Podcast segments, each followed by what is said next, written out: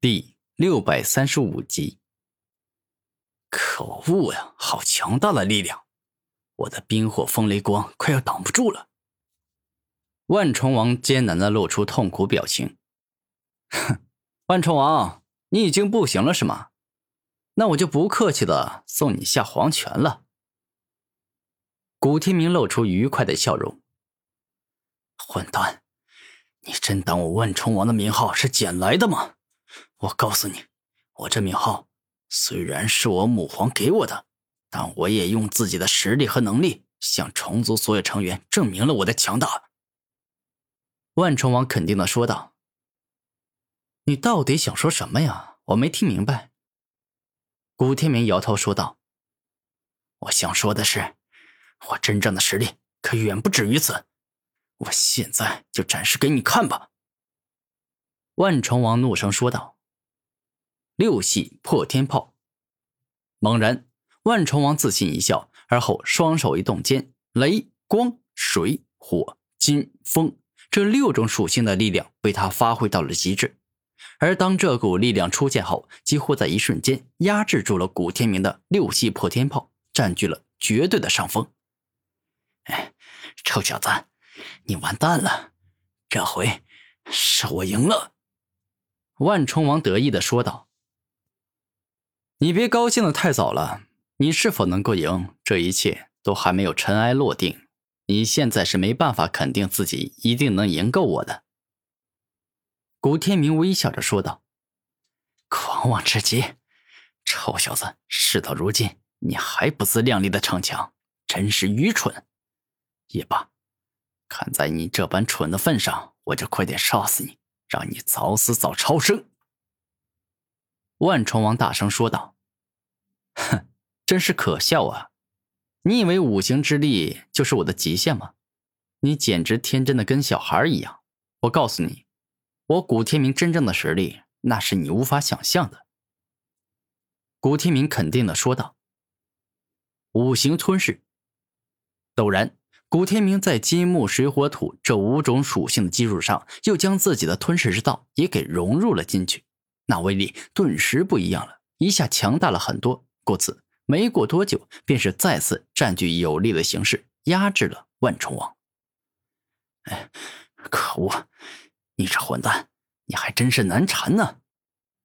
万重王难受的说道：“没办法，我的实力就是这么强大。”古天明露出愉快的笑容说道：“好。”事到如今，我也不隐藏自己的真正实力了，臭小子！我现在就送你下地狱，让你感受一下我万重王火力全开到底有多么恐怖！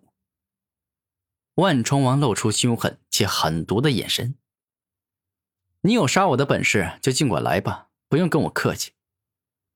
古天明丝毫不慌，镇定自若的说道：“那好。”我现在就使出我全部的力量，让你见识一下七种属性一起爆发出的力量到底会有多么恐怖。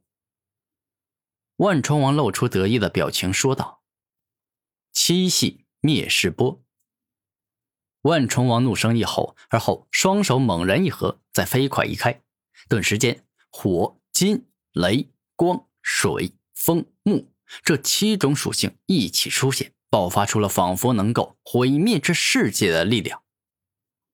这一回，万重王是真的用了全力。火之爆炸，燃烧高温；金之坚固，切割锋利；光之无尽，高温急速；水之极寒，冰封柔劲；风之锋利，冲击急速；木之束缚，吸收再生。这二十一种奥义之力尽皆融合到一起，强的恐怖绝伦。去死吧！该死的小王八蛋！万重王带着暴怒的吼声，将由七种属性融合而成的七系灭世波径直打向了古天明，仿佛要将他打得尸骨无存，瞬间死的连渣都不剩。你的终极大招威力真的很强，不过可惜跟我斗还是差了很远。古天明带着邪魅之色摇了摇头，说道：“是吗？”你若真的这么强，那么就给我挡住这一招看看。”万重王大声说道。“好啊，我现在就满足你这个愿望。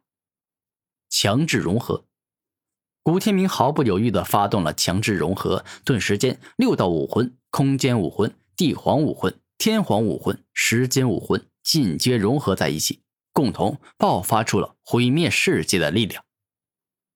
当如此恐怖的力量爆发出去后，仿佛这世间没有什么力量能够阻挡它，而事实上也确实是如此。万冲王的七系灭世波根本挡不住古天明以强制融合所发出的恐怖攻击，没过多久便是被彻底压制。当时间再过去，万冲王本尊被这股力量击中后，亦是马上身受重伤。万冲王，看来该死的人不是我。而是你啊！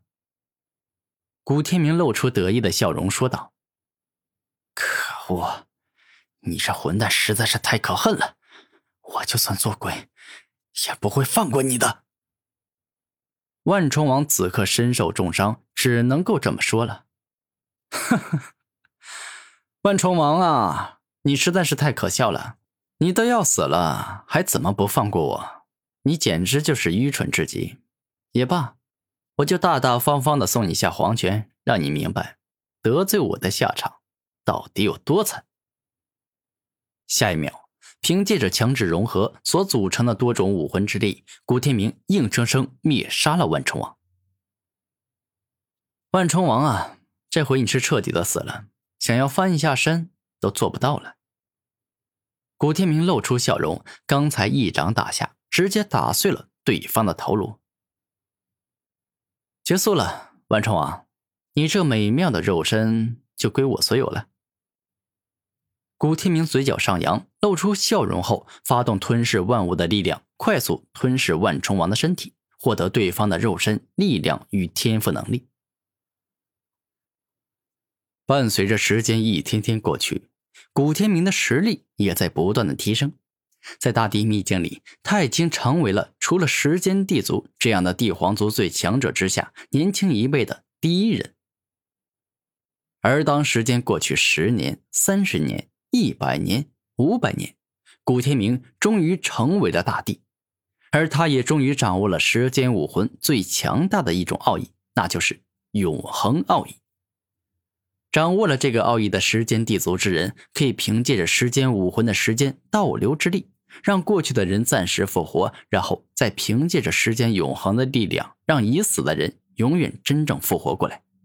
不过，并非是掌握了时间永恒奥义之后，已死的人都能够复活，而是只有死前修为等级远低于自己，同时没有极高天赋与武魂的人，才能够真正被复活。而古天明过去的父老乡亲基本上都没踏上学习之路，故此复活很轻松。十分的简单，而古天明也完完全全的遵守了自己的诺言，将剑妖王剑灵也给复活了。这是他过去说要完成的事，现在有能力了，那自然要做到的。时间还在不断的过去，古天明的实力也变得越来越强大。当数万年过去后，他终于也到达了九十九级的最强帝皇之境，成为了丝毫不逊色于万物之主的盖世强者。而也就在这个时候，诸天万界房苍穹破开，一个神仙境的强者出现了。到了这时，天地之主、时间之主、灵世之祖、万物之主都已经能够肯定，他们之所以不能够突破九十九级的极限，到达一百级，也就是传说中的神仙境，那确实是因为有极为强大的神仙，凭借着言出法随的恐怖力量，创造出诸天万界的天道。以天道的恐怖力量，也限制住所有人成为神仙。面对神仙境的强者，无论是哪一位九十九级的最强帝皇，都没有把握能够肯定打败他。